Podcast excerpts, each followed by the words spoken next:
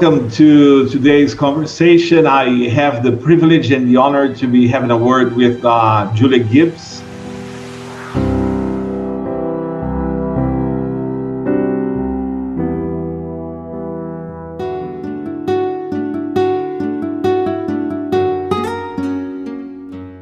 Julia is a freelance writer. She holds a degree in philosophy and psychology with a master's in science in uh, counseling psychology. She travels to speak for conferences and events, teaching uh, and sharing her stories. And uh, well, Simulacrum, The Oaks Remain is the first of the Simulacrum saga. Uh, to learn more, you can go to her website, theoaksremain.com, or find her on Twitter at Julia Gibbs. That's Julia J. Gibbs, G I B B S, or on Facebook at Julia J. Gibbs. Uh, despite moving for 24 times to three countries and 10 states, she managed to find time to write Our Hearts Are Big Enough, which was included in Stories Around the Table, Laughter, Wisdom, and Strength in the Military Life, and Coming Home, which was featured in the Military Spouse magazine. Her stories have been featured in the Stars and Stripes military newspaper and many other venues.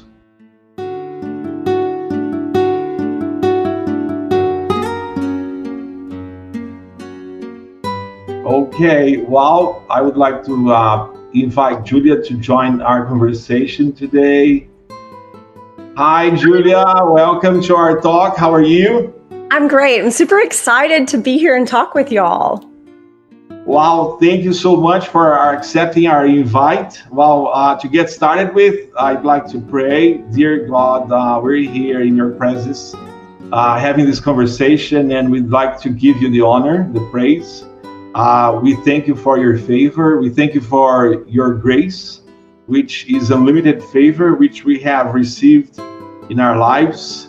Holy Spirit of God, I'd like you to be our interpreter our uh, conveyor of our of this message uh, in between us among the people uh, the ones who are going to be watching this the ones who are going to be listening to this conversation may you bring light. May you enlighten their thinking may you enlighten their hearts may you bring life. Where was death? May you bring, may you bring uh, joy and uh, hope. Where was despair and where there were some tears being shed. And uh, may you touch the spirits of the ones who are watching us, touch their souls, touch their lives. Holy Spirit, may you get into and enter into their houses, into their hearts, and touch with the uh, touch them afresh. Touch with it, with your presence. Touch with your holiness. In the name of Jesus Christ, we pray. Amen. Amen. Amen. Wow, very good, Julia. Well, uh, the purpose of our talk is to bring enlightenment to those who want to have a real and intimate relationship with Jesus, which I have been following you for a few weeks now in your YouTube channel. I have watched a couple of them. And uh, wow, uh, even before we get started, I would like to ask you a question about something that uh, you mentioned in one of your videos when you're speaking uh, with people or when you're talking and sharing about being intimate with God, not being lukewarm and getting close to God. So the, the a question I put down here is like, could you please tell me why would someone wake up at four or four thirty in the morning? Well, I started that to be honest when I had really young babies. Um, as a mom, I was trying to figure out when I could fit in this time with the Lord. And as a mom, when you have little ones, they are up early, they're up most of the day. And then during nap time, I was trying to shove in time with God, and I started getting more and more exhausted as a mom. And the Lord was really um, pulling me to scripture, saying, you know, over and over in the Psalms, they will write, In the morning I seek you. And so I really felt the conviction of the Holy Spirit that the most important part of my day as a mother was getting up early and spending time with the Father so that I was able to pour out to my children all day. Instead of pouring out in my exhaustion, I watched this complete shift happen and I began to pour out um, from the oil of heaven, you know, that was being poured into me by such a kind Father. And then I started watching, it's kind of like watching a garden grow in your home, that my kids began to blossom because I was getting up early. So that pattern has become a lifestyle for me not just a season that the lord has asked me almost i go to bed really early. I, am like a 90 year old woman. Like if you ask i'm in bed by nine o'clock and i am sleeping because I know that that time in the morning to seek the Father around 4 or 4:30 every morning is the most important part of my day. And it is the part of the day where the Father is pouring into me so that I can literally go through the day and be a Christ bearing image and not just throwing Julia all over the place. Wow, amazing. I think you have spoken and just mentioned, referred to the uh, let's say the secret of what all of us have to be uh, constantly looking at and uh, dedicating ourselves to and being the image of the father in your home rather than being julia that's right that's right and it is a it's a dying to self that scripture talks about that it's a daily process um, because so often I want what Julia wants, right? But as Paul will write, you know, dying to that flesh and dying to that old man is the sanctification process where we become less and less me and more and more taking on the image of Christ. Well, what difference does it make if you do that at uh, 4, 4.30 in the morning or in the end of the day? Well, I think some of that makes a difference of I can't stay awake at the end of the day. so, and so some of it might be cultural. Um, I know some cultures are night people, right? They do a lot at night. I know um, I have very good friends from Argentina and they, they take siesta in the middle of the day and then they're much more night oriented.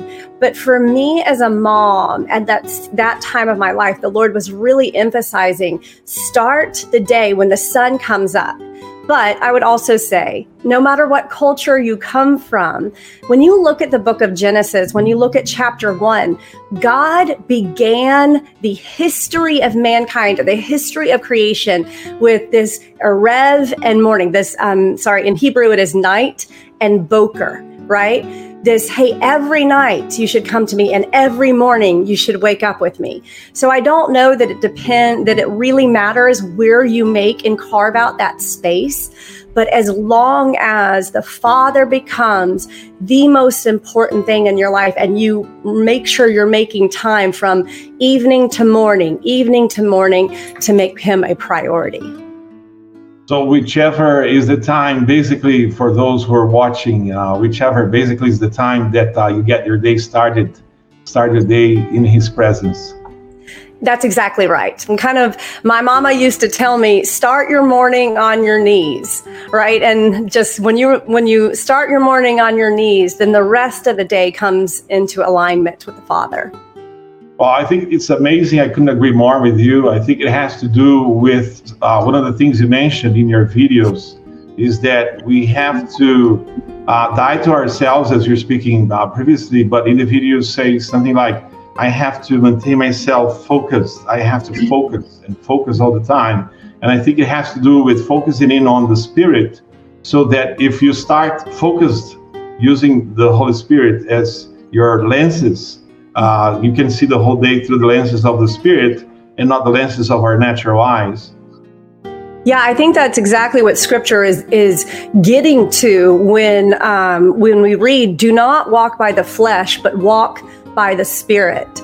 Something that the, the Lord has emphasized for me for several years now is that when you see Jesus throughout His ministry, when you see them bring the demon possessed to him, when you see them bring the sick and the broken and the weary to Jesus, he does not say, okay, wait, I'll be back in three hours once I've prayed. He doesn't say, give me two days, I need to fast and I'll figure this out. The Lord started emphasizing that the battle had already be, been won for Christ before he ever saw the first spear being thrown, right? Before he ever saw the first war house show, war horse show up it is already won because he had done the time on the mountaintop with God. He had done the over and over. You see Christ pulling away from the crowds, pulling away from his disciples to pray, to meditate upon the things of God, to sit with the Father. And so by the time the enemy showed up, by the time he saw the demon possessed, the sick, and the broken, he was ready for action because the war was already won, if you would, in prayer before the battle even had the first throw happen. And that is what, as believers, we really need to grapple with. We don't hit our knees when things go wrong. We have to live in a, in a lifestyle ready for the battle. Oh my God, this is amazing. So, as Jesus was, is, and will, will ever be, uh, he's always ready. And uh, for me, this is a striking lesson that uh, we are to be as Jesus and follow Him and uh, mirroring Him in being ready for whatever is coming in our lives. Not when things happen, but be ready for the things that are happening, are about to happen. That's right. And I think, you know, even in his title, he was, he is, and he is to come. If that, the Spirit of God is dwelling within us, then he is constantly preparing us for what is to come while we are doing it. And at the same time, scripture says, redeeming what the locusts have eaten. You know, the places in us that constantly need the gospel. Um, and you know, in English, we call this sanctification, right? This process that there are piece of pieces of me every day that the Lord kind of pulls back and reveals and goes, "Hey, Julia, this part of you still needs the full impact of the gospel. Yes, you're justified by the blood of Christ, but walking in depth with Christ really starts realizing this is a lifelong journey to halak. In Hebrew, it means only Enoch walked with God. There are very few, but we want to be people who walk with God, not just sit with Him on Sunday, not just spend a little bit of time we want to be people that are literally moving through our days and hours walking with God as Enoch walked with God, as Abraham walked with God, as Moses walked with God. And that's what we're aiming for in Christ. Wow, amazing. Oh, speaking about, uh, we're not supposed uh, to be people who are church goers or just on Sundays. Mm-hmm. I'm going to show here uh, for those who are watching uh, a picture here. If you could be uh, speaking about what you have here. That's all my kids. and How can you find time to deal with all of these people, Julia? Come on. yep, we have three kids, and my husband is in the military, and we have two dogs and two cats, and it's a great life. wow, fantastic. I find it amazing and uh, to see how you can manage time to get along with them and uh, for the messages that we have exchanged. Uh, you're like super fast, uh, on point, and uh, you get things going, right? I hope so. I try. Very good. Well, now the other one uh, shows you your books. Uh, wow, what is it that uh, for the people that are uh, watching our conversation today who know nothing about your books, I'm sure that there will be plenty of people watching our talk in Brazil. Uh, how can they get to know and understand the books? Why three books?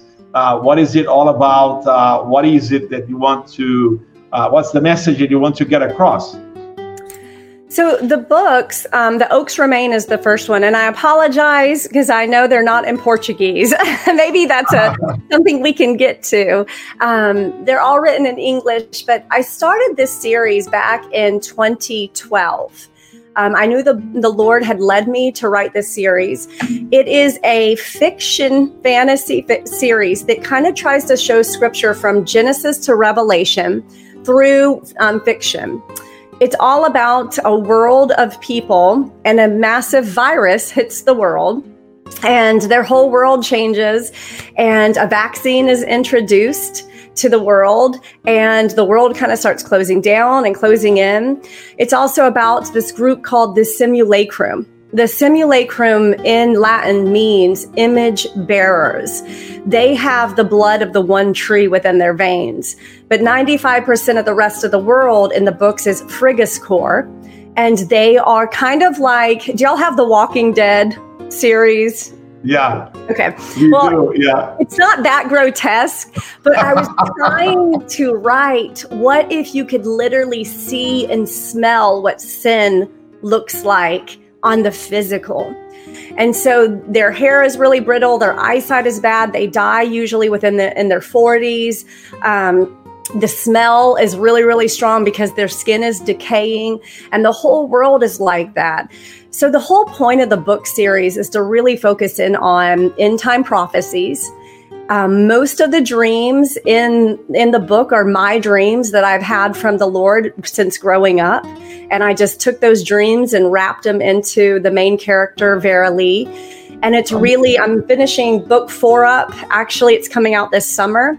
And it, oh. it's called The Final Beginning, and it goes all the way to what we would call Millennial Reign, Revelation chapter 20. So that's kind of about the books.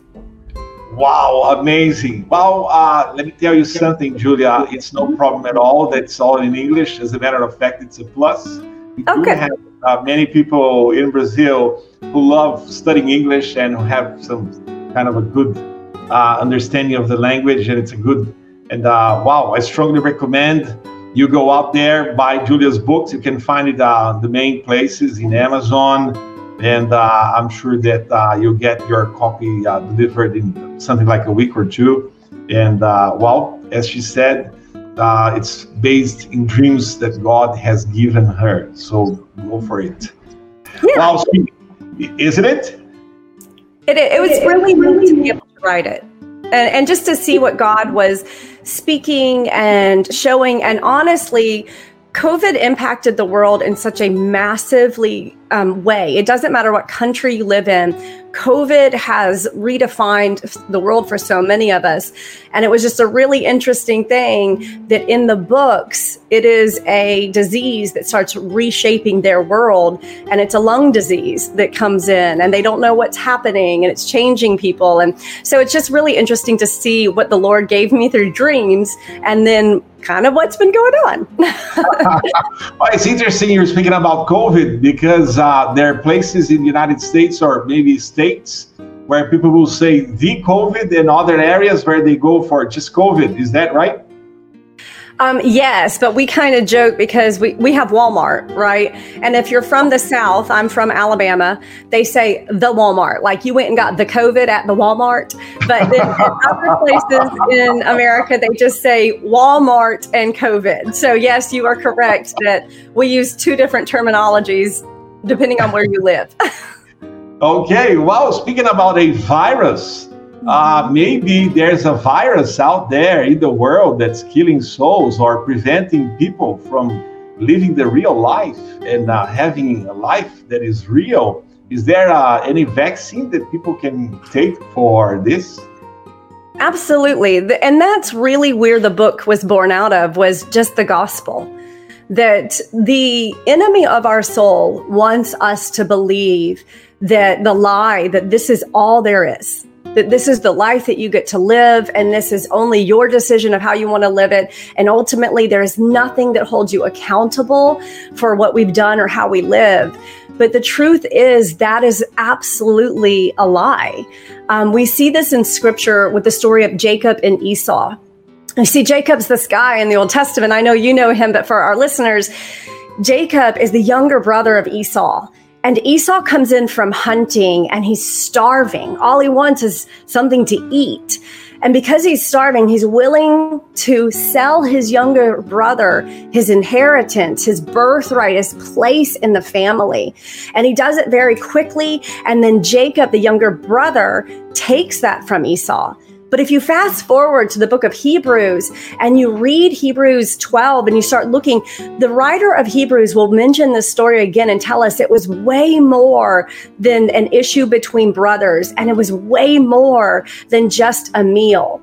You see, the writer of Hebrews tells us that represents your whole life because your life is that quick compared to God's timeline of eternity. It's like a meal. And for one moment, you think you're starving. And so you feed the belly, the beast of the belly, if you would, the desire of the flesh, the thing that you want, and you sell your God given inheritance because the Father does not want one person to walk away without knowing Him. The Father does not desire one person to not have sonship in the kingdom of God.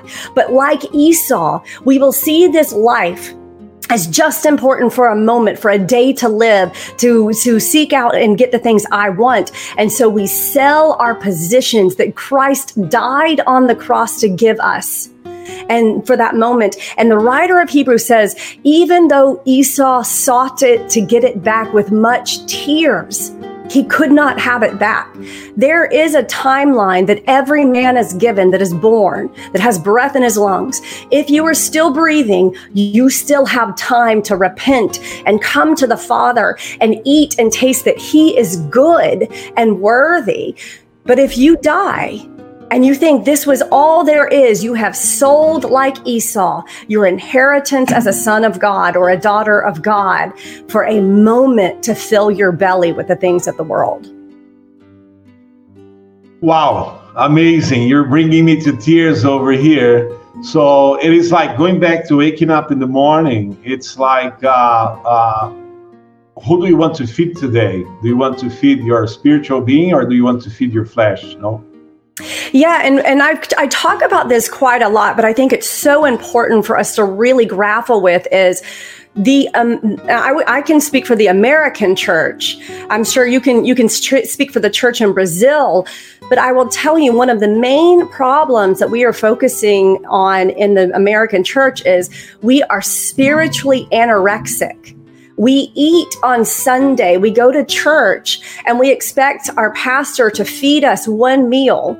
And we expect that to make it Monday, Tuesday, Wednesday, Thursday, Friday, Saturday. And we don't know why we're living as though we are anorexics, right? We don't eat any other time. And then we go and binge on Sunday. And we're, we're kind of like the book of Malachi, the priest looking at God going, why are these things happening in my life? And the Lord is saying, because you were not meant meant to only eat on Sunday.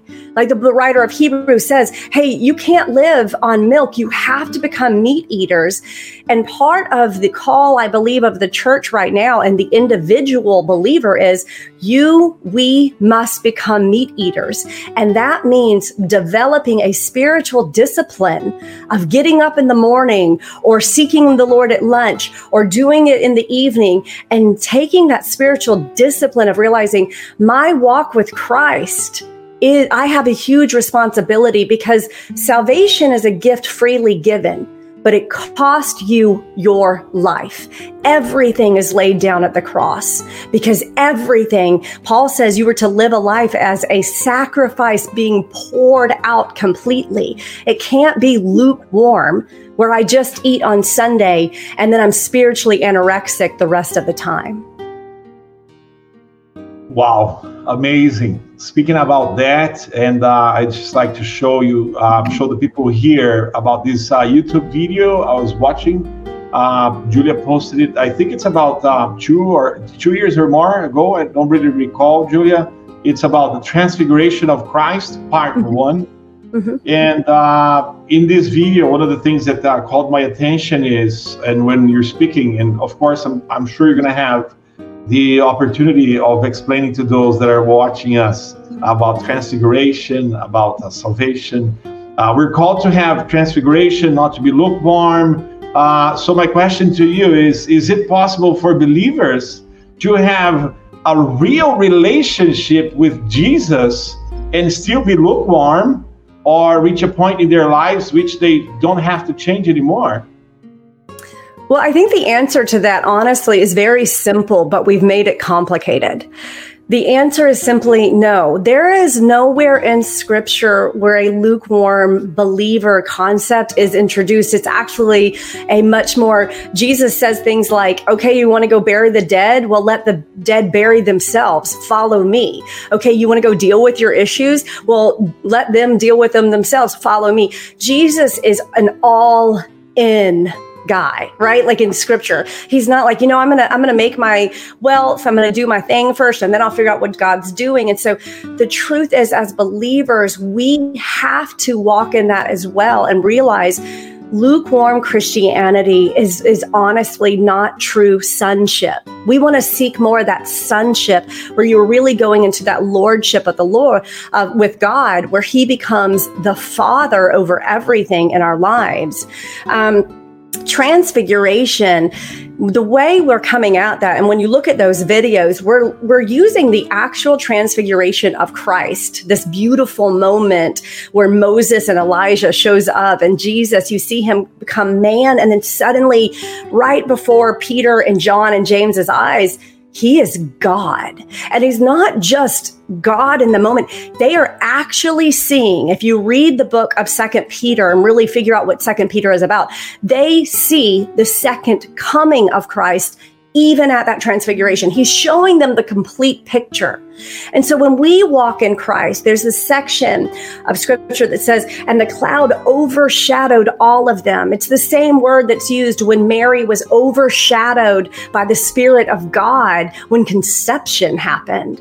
And that's what I'm getting at when we talk about having a deep relationship with Christ is is the Spirit of God overshadowing you in the way where conception is happening, new life is happening in you, and transformation is taking place.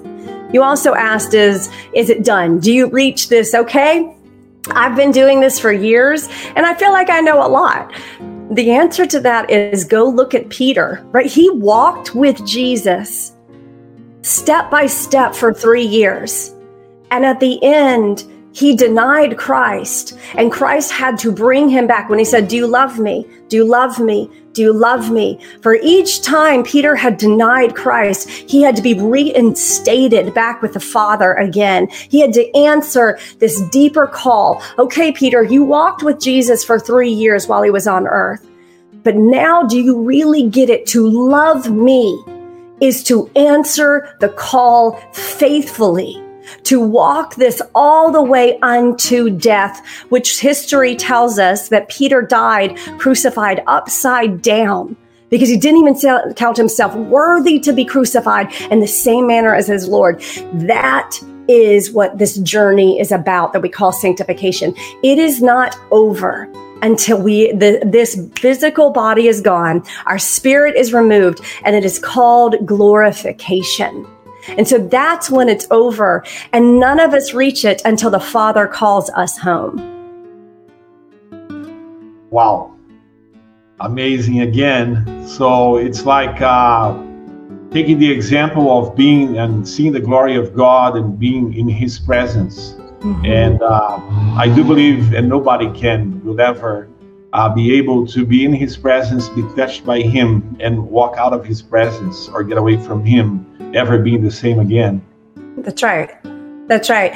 And I can't imagine, you know, Peter, James, and John got to see that moment, but God did not call them home then. He, he had a plan for them that took years.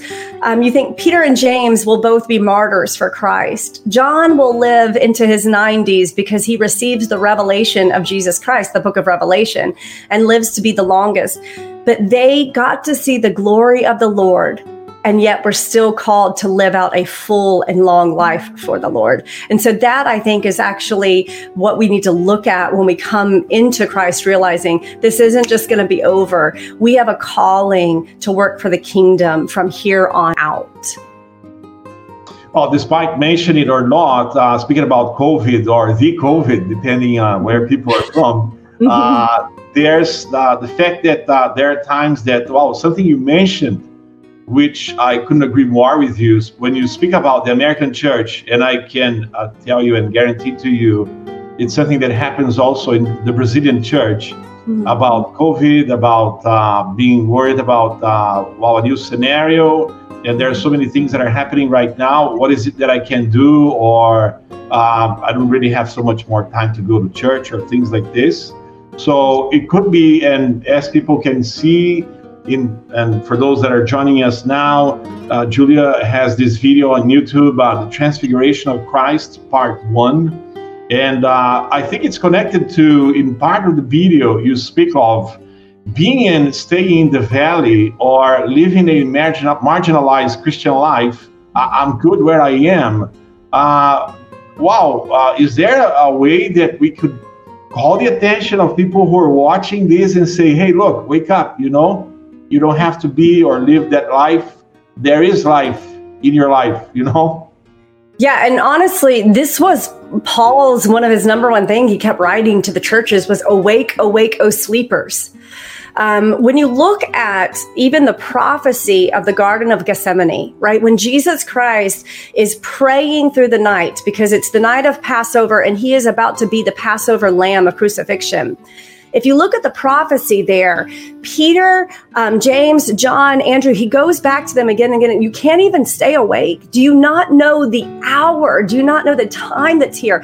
And that is a prophetic picture of the age of the church. Because if you look at the 10 virgins, I don't know if you've ever really, I'm, I'm sure you have, but at the beginning of that, all of them have oil. Don't miss that. It's not that five had oil and five didn't all 10 had oil and they all fell asleep. We need to really grapple with that of what that means and what Christ is foreshadowing for the age of the church that they all fell asleep. It was the five that woke up and realized what time it was that got to be pulled by the groom. The other five did not realize the time, did not have time management, if you would, and ran out looking for the oil and they they missed the groom. I believe now more than ever, COVID has helped us in this. I know that COVID is, has been horrible. Please don't misunderstand me. But scripture says what man meant for evil, God can use for good. And the good of COVID has been this there is a, sif- a sifting happening in the church all across the world right now. And I, I think you're watching churches grow smaller and that really concerns us and it makes us kind of have fear. But church, I want to, I just want to encourage you. This sifting is going, is, is prophesied by Christ. And the axe is at the root of the tree saying, Hey, if you're not for real, if you have been lukewarm, if you have marginalized Christ in your life, then guess what? COVID let church become something that was not important. And I hope this is not just um, a slam, but an encouragement. If you have found your pl- yourself there, listen to the call of the Spirit that says, Awaken, O sleeper, because all had oil at the beginning and all fell asleep. And if you found yourself under a spirit of slumber, then you ask the Father to remove it during this time so that you can be a part of the remnant of God that is going to stay true, even if COVID hits again the thing that I keep hearing from Jesus that I've been teaching my children and over and over is the goal of Christianity is not to survive. We have to let that go. The goal of a believer is never survival. Because if we are to walk as Christ, his goal was not to survive. His goal was to be worthy of the call of God, even unto death.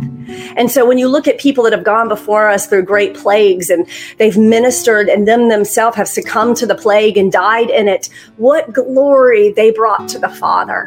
So, hiding in our homes and not going to church and being afraid of COVID, that is not from the Father. That is from the enemy of your soul who wants you to be afraid instead of standing firm that even if the Father calls me to die, then it is good because the goal of Christianity is not to survive, but the goal is to walk worthy of the Father's plan for my life.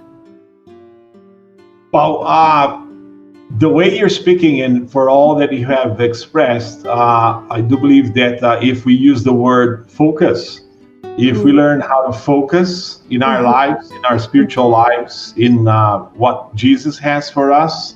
And uh, in this video, another point that you also bring, uh, even though I know uh, times is running short now, but uh, another point that you mentioned there is that there is a eternal plan so much bigger than the chaos of the moment. I find this phrase to be amazing. Could you elaborate on that? Well, even in your own life, I want us to remember in, in John, he writes this one verse that I, I hold so closely to that we do not know what we will be when we get there, but we know we will be like him. There is a bigger picture here that God has written in scripture that no matter what happens, will and absolutely is going to be. It has been spoken already by the Father. And so if we see things go dark, if we see the days get darker with evil, do not stand in awe, as Jesus says, or even in the book of Revelation. Remember, John the Revelator seeing really hard things, and the angel says, Why do you marvel? Why do you stand there in awe and fear of these things? Because I, I, believe what this scripture is showing us is why do you not stand instead and say, My Father knew and He spoke these things to us? So there is a plan that is beyond my lifespan, that is beyond the lifespan of my children, that is for eternity. And when we realize when scripture says what you do right now is producing endurance, and endurance is producing character and it's producing what you're going to be in eternity. That is a totally different way of focusing, going, oh, wow, these are the things that God is moving in me now. And I don't know what I will be when I get there, but I know I will be like him. It is focusing on the plan of the Father instead of the plan of fear that has been released like a, I mean, it is everywhere in the world. The spirit of fear is like a radio station that's been turned on all across the world. And it's all the world can talk about. There's wars and there's plagues and there's famine coming. Yes. And our Father said this was coming. So we stand going, this is not the end. This is but the beginning when you are in Christ. And my Father has a plan to bring this whole thing into redemption. Wow. Amen, amen, and amen. Can't believe uh, it's been almost an hour. We're having a word here with Julia Gibbs, uh, an amazing servant of the Lord. Uh, Julia, for those that are watching us, um, pastors, apostles, uh, servants of the Lord, people who want to contact you? Is there any uh, specific channel you'd like people to address? They're uh, reaching out to you, an email, uh, the Twitter. Uh, how do you like to be contacted? Yeah, I have um, on Facebook. I'm Julia J Gibbs, and um, and on Instagram, I'm Julia J Gibbs, and that's how I contact. Um, a lot of people contact me through Instagram, and I really do answer back. I want to be in contact with the Church of the World. I think that this is the beauty of what God is doing right now. So please send me messages on there. Um, I would love to be able to talk to you and hear what God is doing. You know, like in Brazil it's amazing what the Father is doing in y'all's lives. Um, and so I just really love that we are able to reach out and connect together. Wow, fantastic. Uh, we can do that online. And why not have a few, uh, a word with a few leaders here uh, who act locally in their churches and get to send an invite to you so that you can come in person over here? Absolutely. I'll be there in a heartbeat. I would love it. Fantastic. Wow, Julia, thank you so much. I have no words to thank you. Uh, it's been an honor uh, having a word with you, and uh, time uh, is really running short right now. And uh, wow, I'm, I'm just going to tell you here right now that uh, this is another invite for us to have another conversation another day. Yeah. And if you'd like to leave a final message or pr- even pray to those who are watching, yeah, sure. Um, yeah, let's pray, and I'll just do a blessing over everybody. That would be great. Fantastic. You have a deal. Awesome. Lord, we just, Father, it doesn't matter where we are all connected right now through the Spirit of God. I ask, Lord, even as the Shema in Deuteronomy 6 says, that we would be people who hear your voice and that we would be of one voice, of one accord, Lord, and that the world would come to know you more and more because we come more and more into unity as Christ bearers, as the image of Christ. Lord, I ask right now for the person listening who is feeling conviction about needing to be more awake. Lord, that I stand with them and I ask the same for them as I asked for me. Set fire to our spirits, God. Lord, let us be filled with every good gift of heaven that we may um, give to the church body, Lord Jesus, that for the edification of the body, we would be filled with the gifts of the Holy Spirit. I ask, Lord, that the, for the pastors, that they would preach, Lord, with the authority of Christ. Lord, for the shepherds out there, that they would be good shepherds to the people. Lord, for the apostles, that they would be able to lead and make wise decisions for their churches. Lord, for the teachers, I ask that you anoint them with prophecy, Lord, and that they would speak the things that you are speaking to the people. God, for the evangelist, I ask that you give him running shoes. Lord, let them run and not grow weary. Go where you're called to go. Hear the voice of the Father. Speak the words that He gives you. And I ask, Father, that all of these would be set on fire, for the age of the Spirit is here. And we say, as the bride, Come, come, Lord Jesus, and bring us home. In your holy name we pray. Amen. Amen, amen, and amen. Uh, wow. I make your we make your prayer our prayer as well. Uh, Julia, thank you so much once again. May the Lord continue uh, to bless you graciously, you and your family. And uh, wow, may you continue to be super smart and intelligent in uh, terms uh, of time management. Okay. yes, sir. thank you so much. Uh, and then I'll see you in a heartbeat. Absolutely. Next time, let me know when you want to do it again. Okay. All right. Have a great day. Bye. Thank you Bye. for now.